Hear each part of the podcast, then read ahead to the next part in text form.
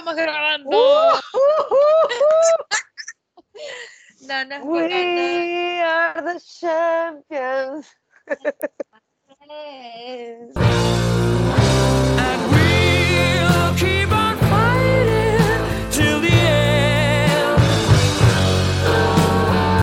Bueno, ¿te parece que podemos empezar la p madre?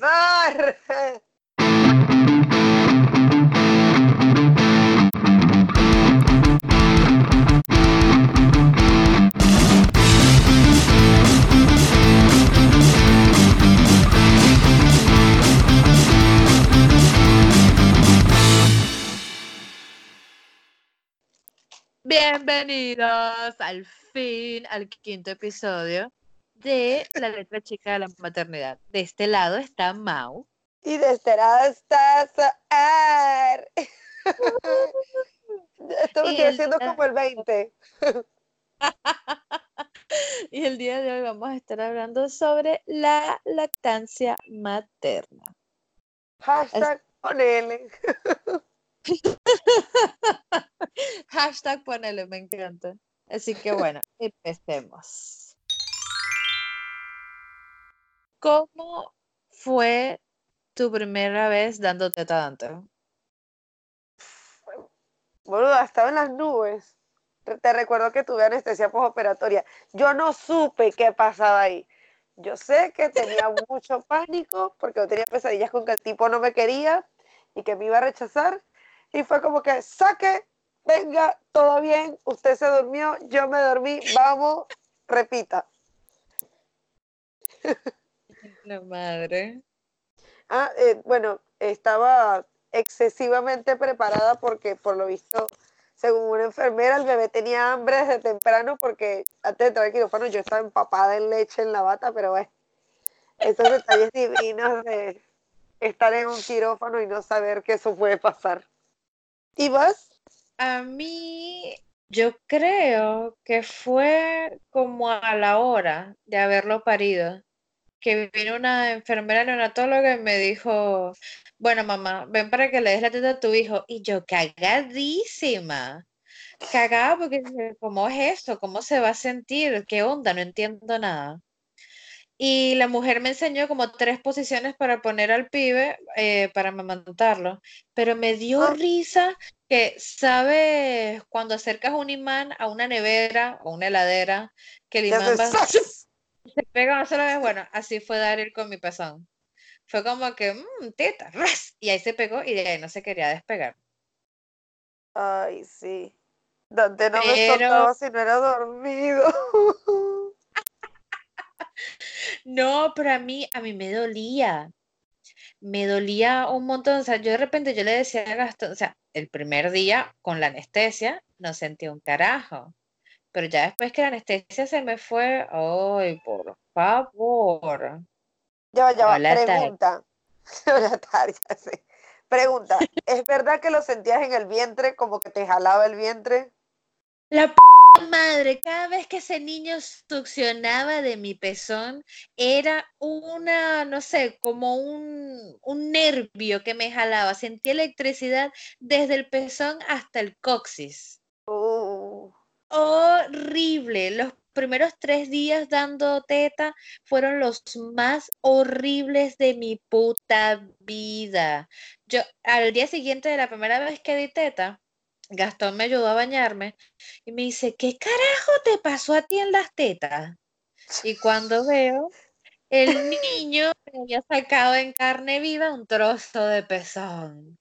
Y estaba Uf. ahí, rojito, latente. Y las enfermeras me decían, no, bueno, tienes que seguir dándole teta. Y yo, "Ay, ¿por qué? Pero duele.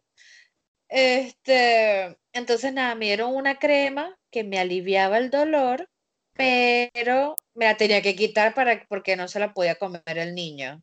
Coño de la madre. Pero eso, eso, está todo mal, querida. A ver, para. A mí, como al mes, fue que me rompió. Y precisamente la crema que yo compré decía que no había problema, que el bebé podía tomar y que no le iba a hacer daño. Bueno, pero ah, yo no había comprado crema en ese entonces, yo no sabía que iba a doler. A mí nadie me preparó para esto, ¿ves? Porque si alguien me hubiese dicho como George Harris, detente, yo jamás me embarcaba en este peo de ser madre. Muy difícil, muy doloroso y sobre todo demasiado costoso. ¿Y a ti te subió la leche al cuánto tiempo, Mau?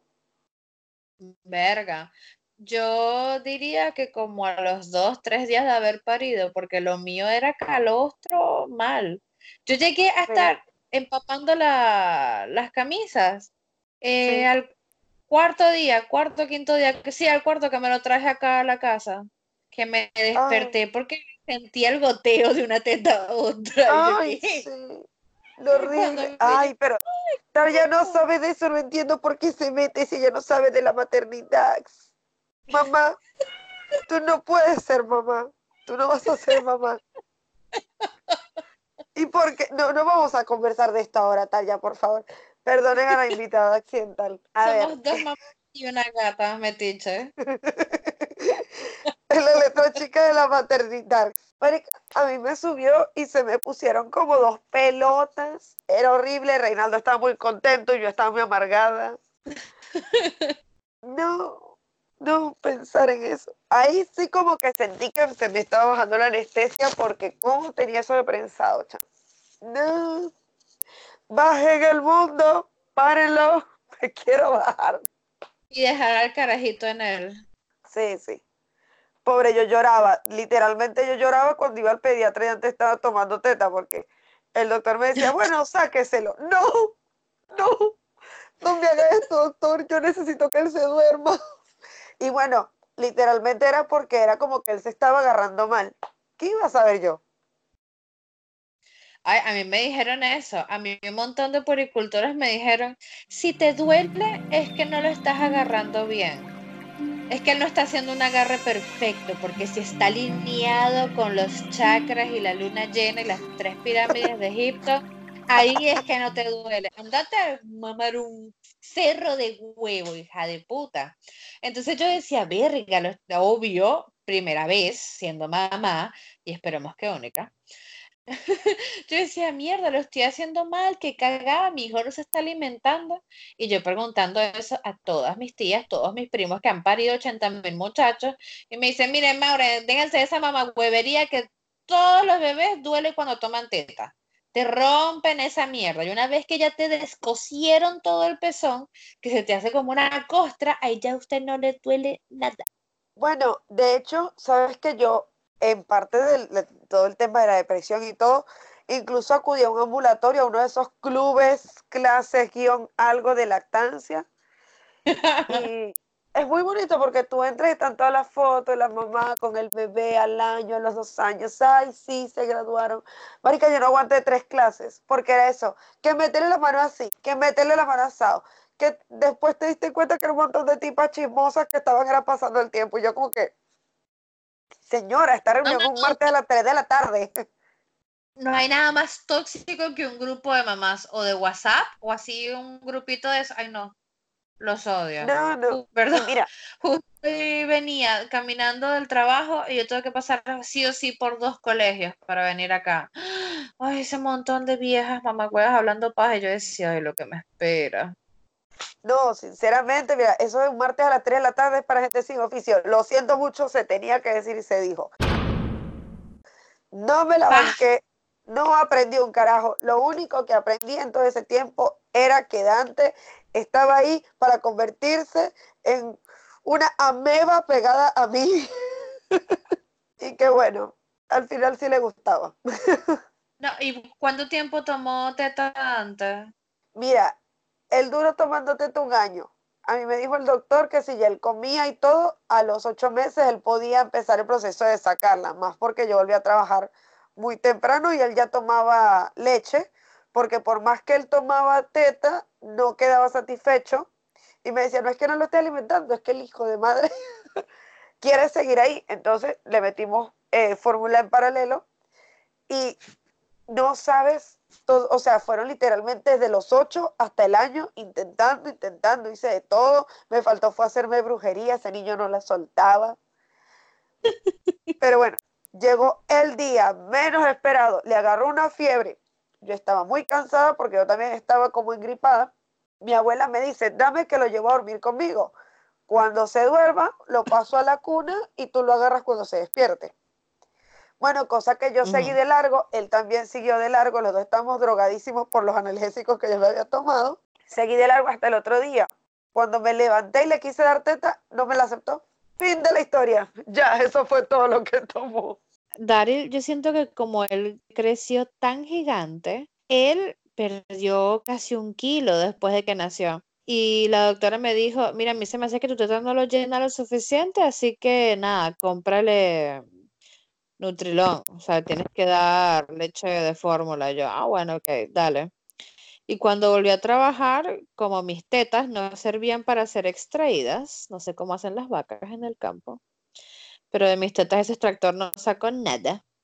Y dije, nada, o sea, será la fórmula y cuando llegué del trabajo le daré teta. Marica, yo eh, empecé a trabajar de vuelta en diciembre del año pasado y verga, estuvo una semana. Bueno, los adultos están hablando. Rey, Ah, por era favor. Mamá, Era pero insolente la gata esta. te, te llevas a la señora, por favor, gracias. Dios mío, pero qué rompebola. Enciérrala en la cocina. Ahí se iba renegando. Bueno, y yo habré vuelto al trabajo y a la semana ya no tomaba teta.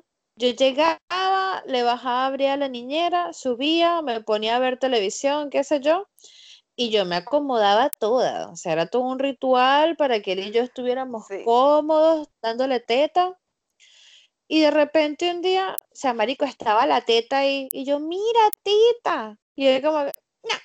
Y yo, pero gordo, teta. Y de repente lo encontraba así con la boca medio abierta y se la ponía ¡eh! y se la sacaba. No quería más. Y yo, ah, mira vos, bueno. Y seguí dándole leche. Y yo estaba pensando que como me dio depresión postparto, yo dije, ay, ¿será que me va a pasar como esas mamás ridículas que se pueden a llorar el día que sus hijos dejan la teta? Pero no. O sea, ni me acuerdo la fecha exacta. No, sé que fue en diciembre y ya está, pero fue casi que inmediato después de que volví a trabajar. Y yo, ah, bueno, mejor para mí. Mis tetas son mías de vuelta. Eh, o sea, supongo que hay diferentes ángulos, puntos de vista en relación a eso, pero eh, yo decía, ok, es verdad, es como que empiezas a marcar distancia, pero marica, si este muchacho yo tenía que tenerlo casi que cargado todo el día, ¿cuál era la diferencia? No, de verdad que a mí no, no me afectó y dije, ay, menos mal. Por- no, no, o sea, de verdad, o sea, si no era porque mi cuñada, y eso sí se lo tengo que agradecer, ha sido una de las pocas cosas que ella ha hecho bien. Y fue darme ese consejo. Me dijo, bueno, pero si te duelen los pezones, cómprate esta crema eh, de caléndula que te la puedes dejar puesta y el niño puede tomar y no pasa nada. Mi alma, yo no sé si fue eso o que mis pezones se volvieron de hierro a la semana de haberle dado teta. Pero te lo juro que fue lo mejor. Ya después le daba teta y ni me daba cuenta. Ah, Te lo juro, pero toma tiempo. No crean que eso es inmediatamente de que pariste es una cosa hermosa. y- No, no, no, no, no.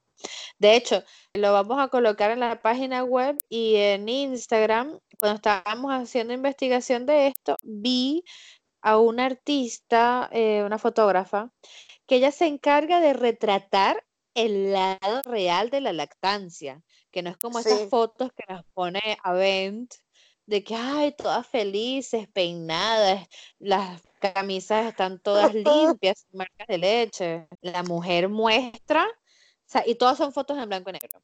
La mujer muestra cómo es dar teta, pues.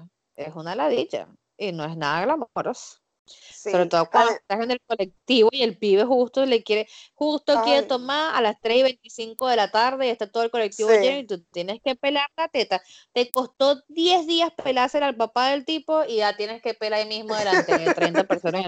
Coño de tu madre, huevón.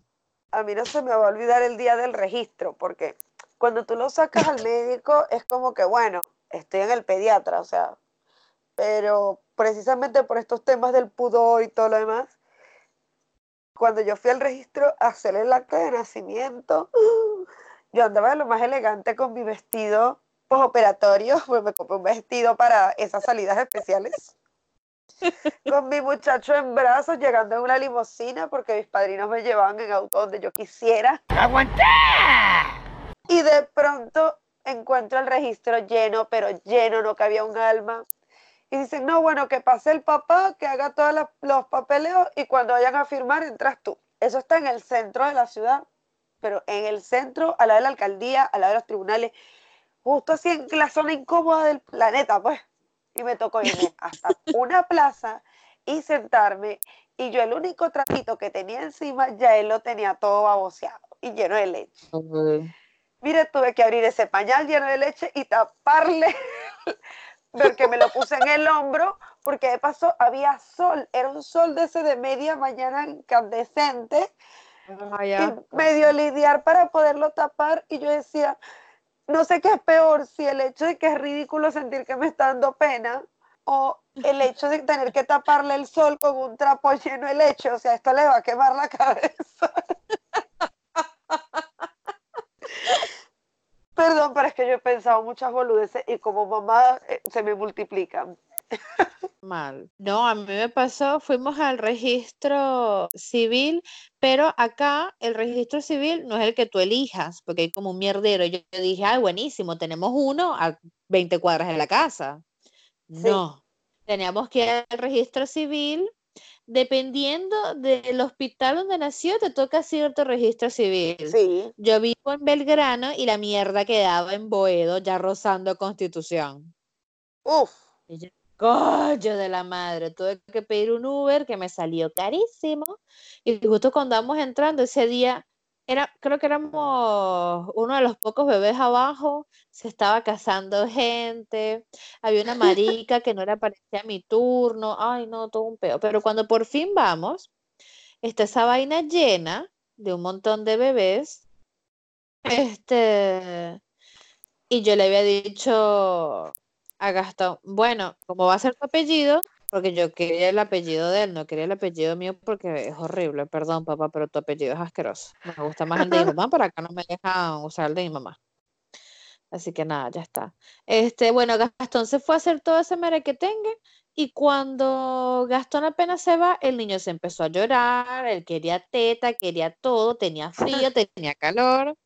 Y yo, coño de la madre, Gastón allá adelante, por coño de la madre, y yo atrás, y yo, ay, pelando la teta, y justo cuando la pelo tenía tres tipos que se me sentaban al frente, y yo, "Bueno".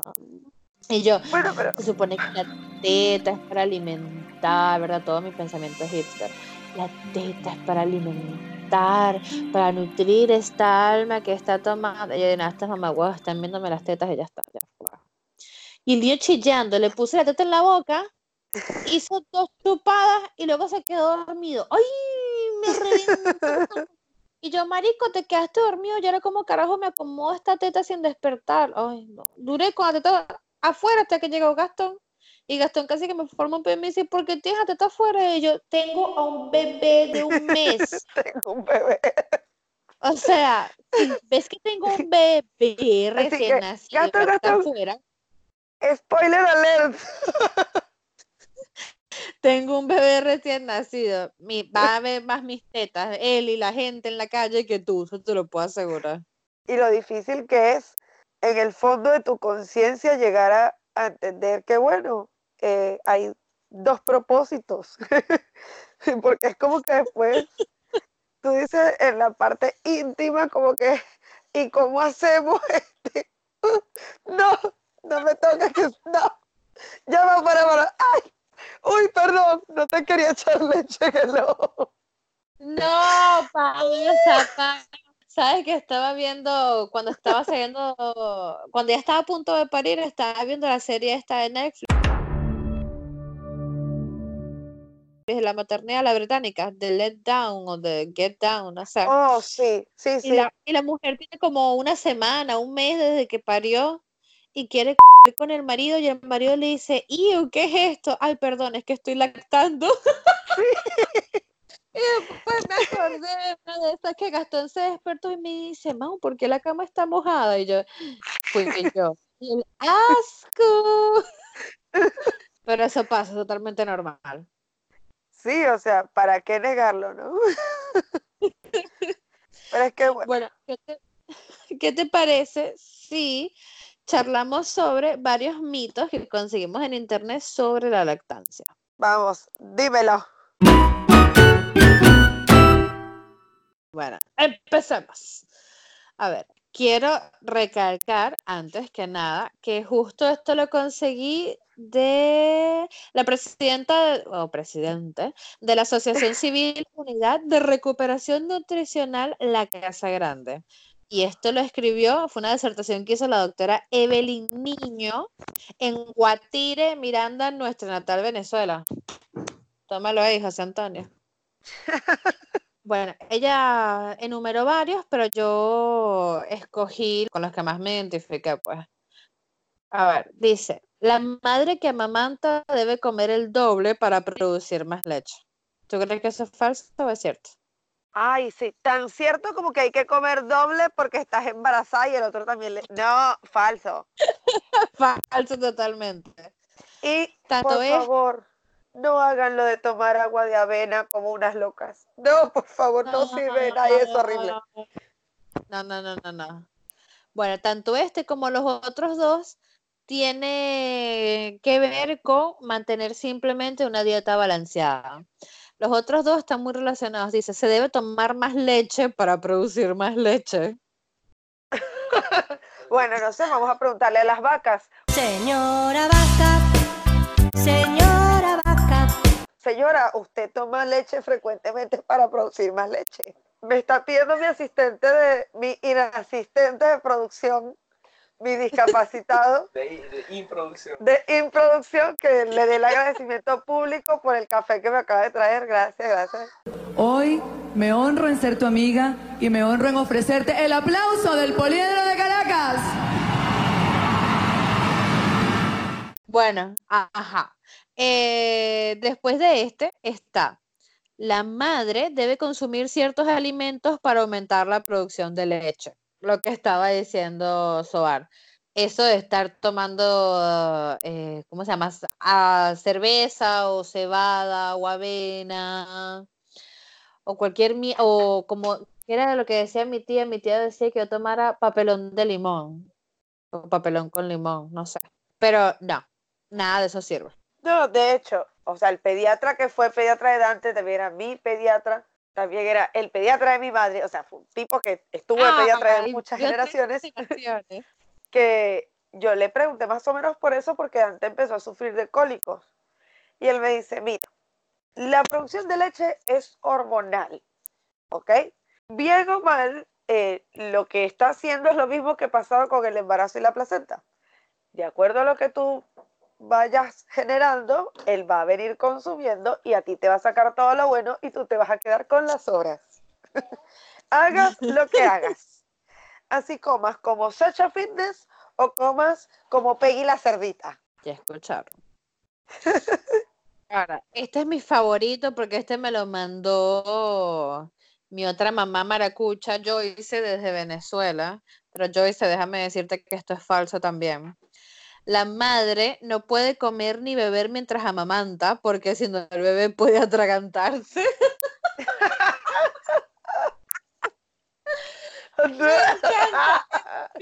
Favorito de toda la lactancia. Eso es lo que más me, me encanta, de verdad.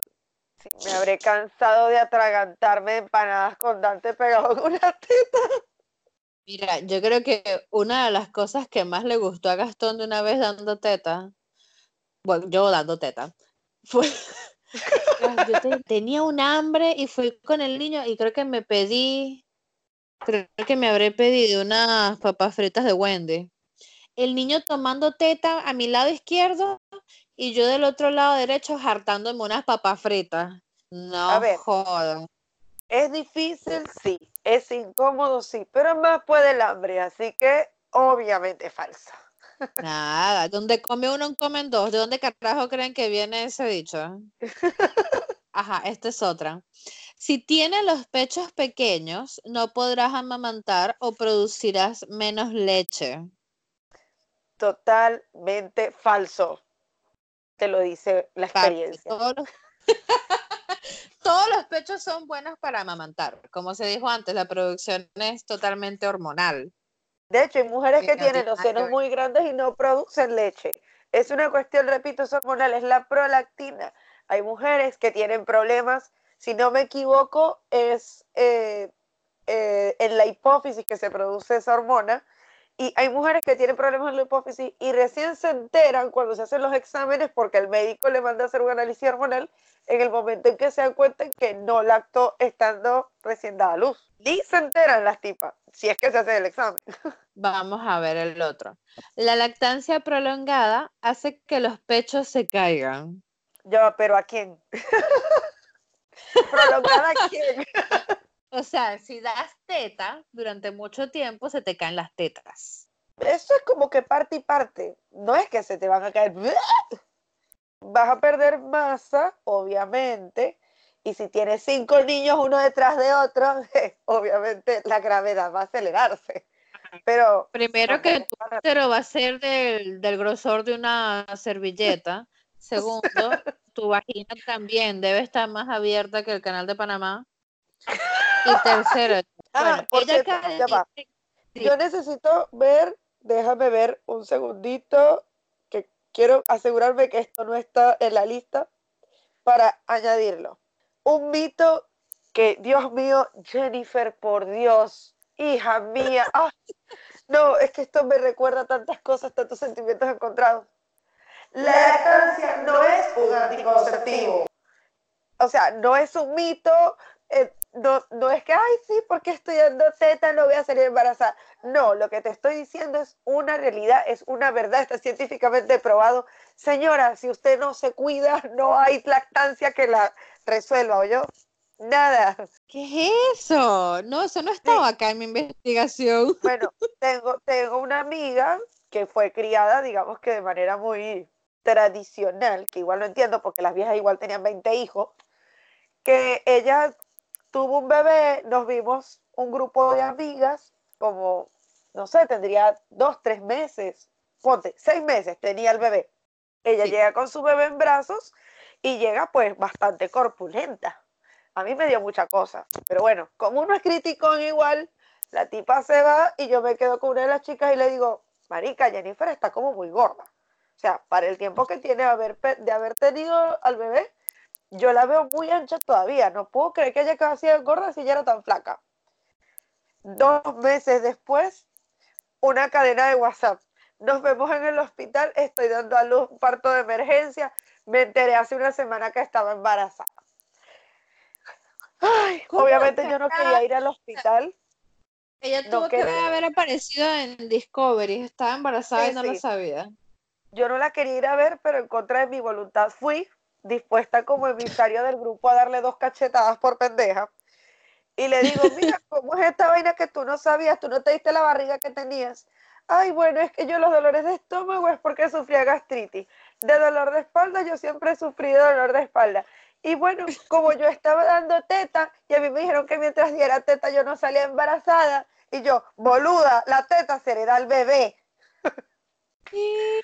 Ay, no, no, no, no, no, todo mal. Fue horrible, fue horrible. O sea, no, no es Bueno. un anticonceptivo. Que dejes de ver periodo no quiere decir que no estés ovulando. Por Dios. Ay, Trago el café por ahí. Bueno, para responderles del punto anterior a esta boludez que acabamos de escuchar, pero ¿qué pasa? El que des teta por mucho tiempo no quiere decir, o sea, no es un factor principal para que en algún punto se te caigan las tetas.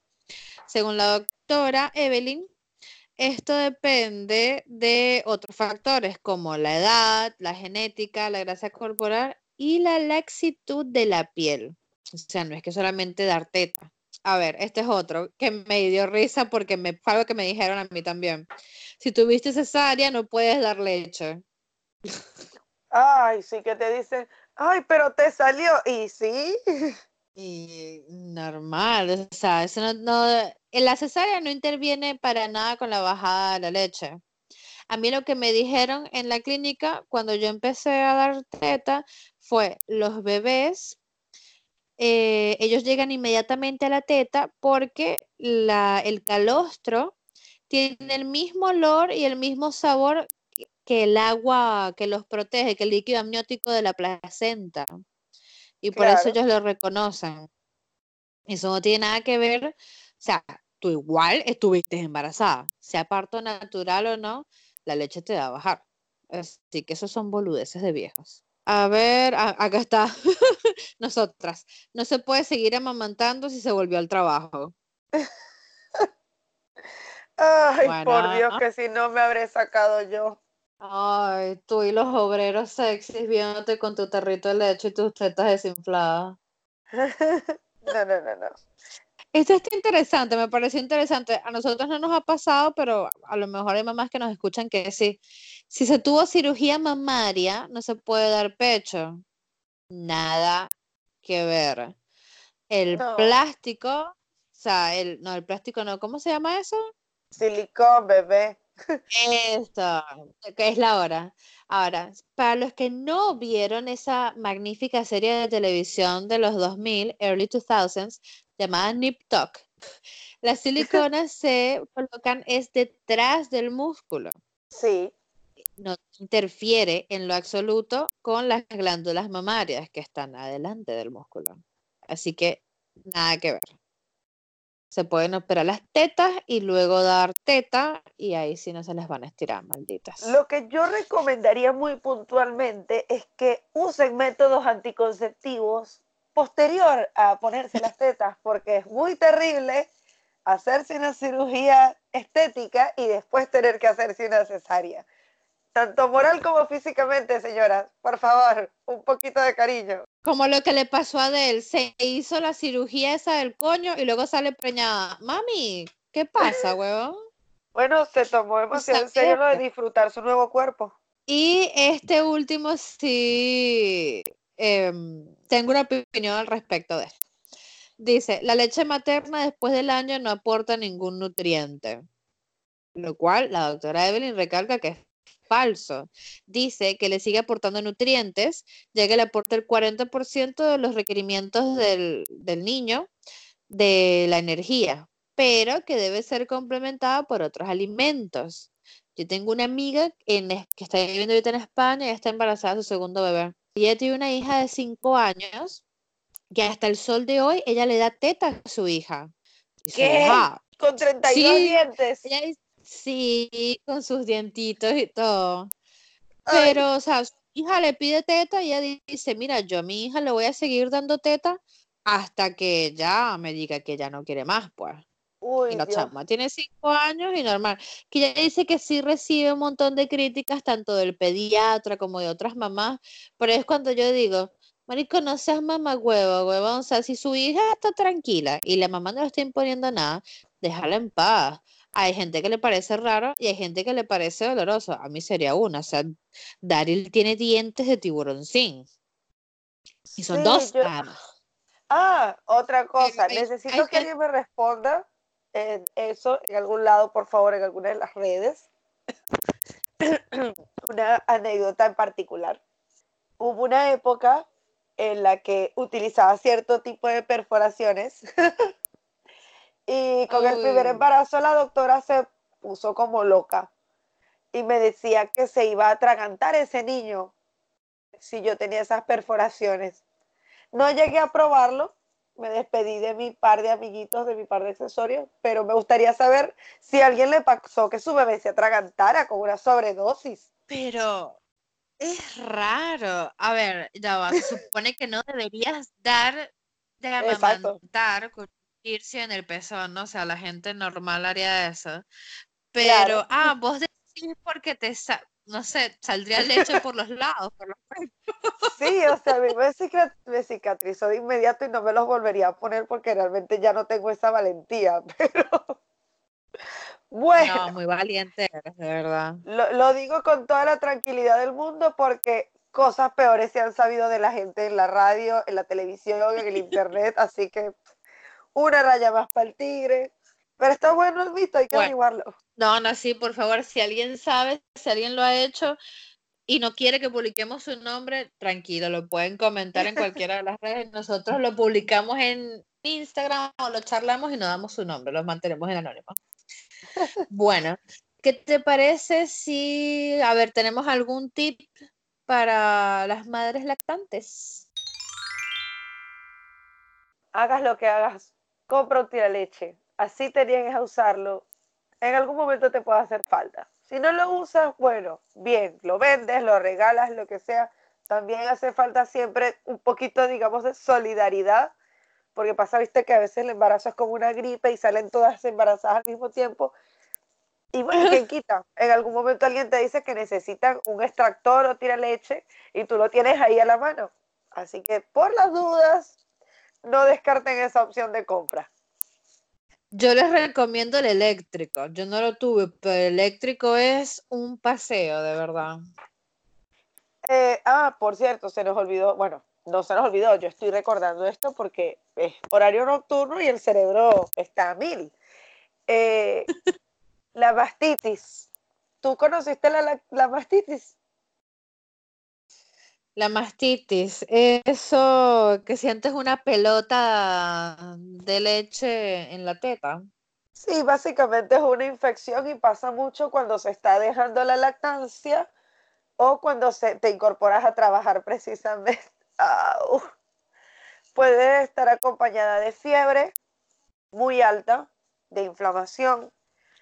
Y hay casos de casos que, bueno, cada vez va empeorando más, pero para decirlo de forma corta y concisa, se te inflama mucho, se ponen duros.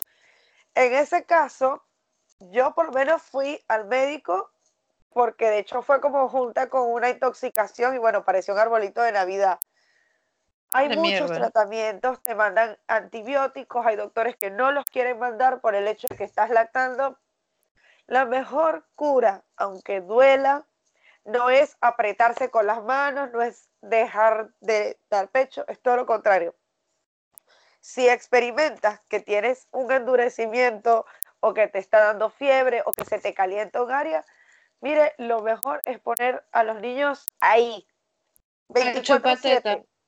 Sí, es eh, precisamente ahí, como te digo, hay opiniones encontradas, pero yo en todas las que pregunté cuando fui a la clínica, cuando hablé con el pediatra, me dijeron fue, dale, o en su defecto, si te da mucho miedo, simplemente sácate con el extractor, pero no dejes de sacar porque, ¿qué es lo que pasa? La succión natural de los niños, junto con lo que ellos tienen en la saliva, en primer lugar, va a acelerar el proceso de producción y, digamos, de depuración de esa leche que está estancada.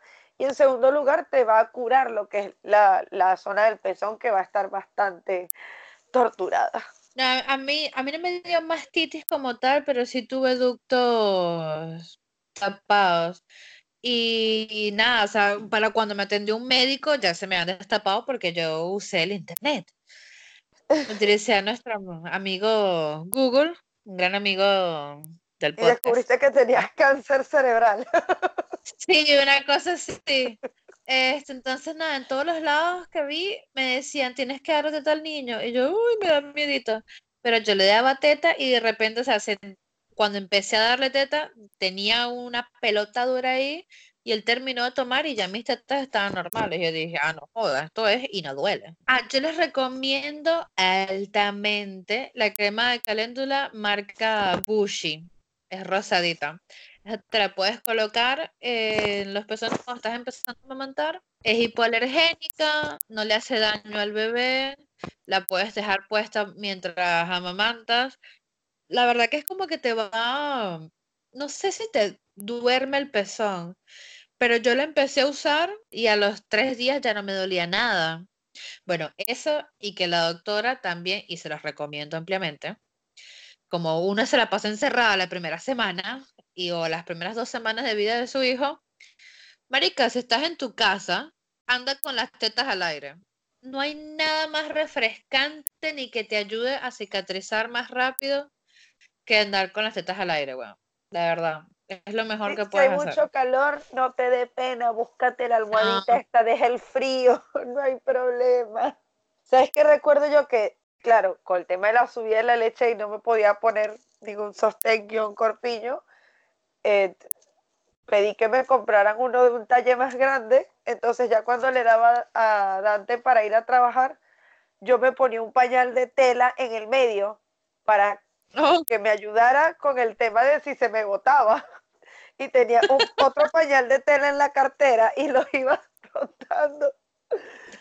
Mira, no hay nada más sabroso que llegar del trabajo y mire, sacarse todo eso, irse a bañar. eh, era poco probable porque antes no me dejaba terminar de llegar a casa, pero yo le daba y me iba a bañar y después me quedaba como podía.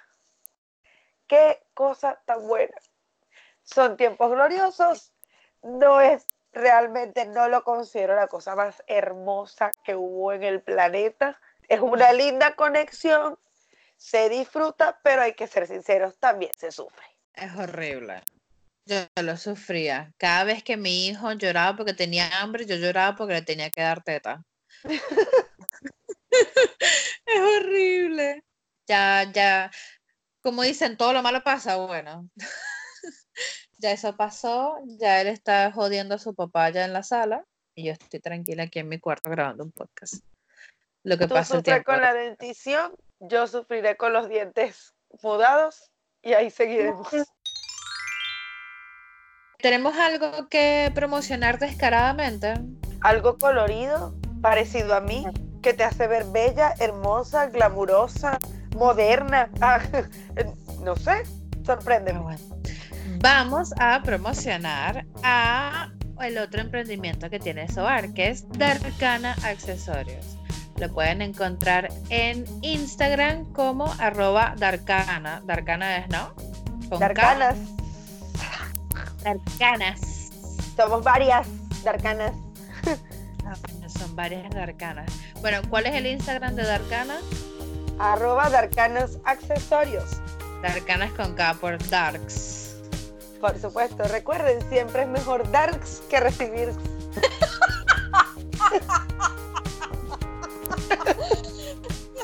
Es lo mejor que he escuchado en mi puta vida. Tinturas para el cabello, hay accesorios re lindos, tenemos encargos, disponibilidad, entrega, todo. Y podemos compartir seguidores, no hay problema. En algún momento haremos alguna promoción, sorteo, concurso. Y aceptan Mercado Pago, lo cual es espectacular. Hell yeah, baby. Porque ser mamá no quiere decir que estemos feas. No, ni que seamos aburridas. Yo tengo algo que publicitar descaradamente. Dos podcasts amigos de la letra chica. Uno es un emprendimiento mío en solitario que se llama Valkyria Podcast. Lo pueden encontrar en Instagram como Valkyria con K e Y, Valkyria Podcast. Es un podcast donde hablo y resumo la Segunda Guerra Mundial y el nazismo, porque soy así de dark and twisted. Y Oh, el sí. otro. Yo lo empecé, yo lo empecé, te lo juro que yo lo empecé. ¿Viste? Hoy publiqué el segundo capítulo. Hashtag Vamos. vayan a verlo. Ah, bueno, el otro se- es un podcast que inició mi esposo. Es un proyecto que a él le gusta muchísimo. Recita poemas, muy de lo Cortázar, con una música muy misteriosa y lúgubre de fondo, pero a mí me gusta. No porque sea mi esposo, pero está chévere. Se llama Dislexia, otra forma de ver la vida. Está en Anchor y está en Spotify, igual que Valkyria. ¿Algo más que vayamos a promocionar? Aparte de que vienen los Fast Boy Argentina. Tell me why. Oh, por Dios. También viene Nightwish. Ah, bueno, ves las caras de una moneda. Ah, sí. Yo los vi cuando tenía 11 años y los voy a ver cuando tenga 30. No joda. Pero bueno. Mira, vale, creo que ya hablamos demasiadas boludeces el día de hoy. Mañana hay que trabajar, son las once y pico de la noche. Así que creo que esto cerramos por el día de hoy. Bebés, nos estamos viendo la semana que viene en el próximo episodio donde creo posiblemente que charlaremos sobre cómo conseguir y quedarte con un pediatra decente para tu vida. Por favor y gracias. Despedida de Miss Venezuela, por favor. No me ven, pero estoy Besito. moviendo las manos. Besito, besito, chau, chau. ¡Chao! and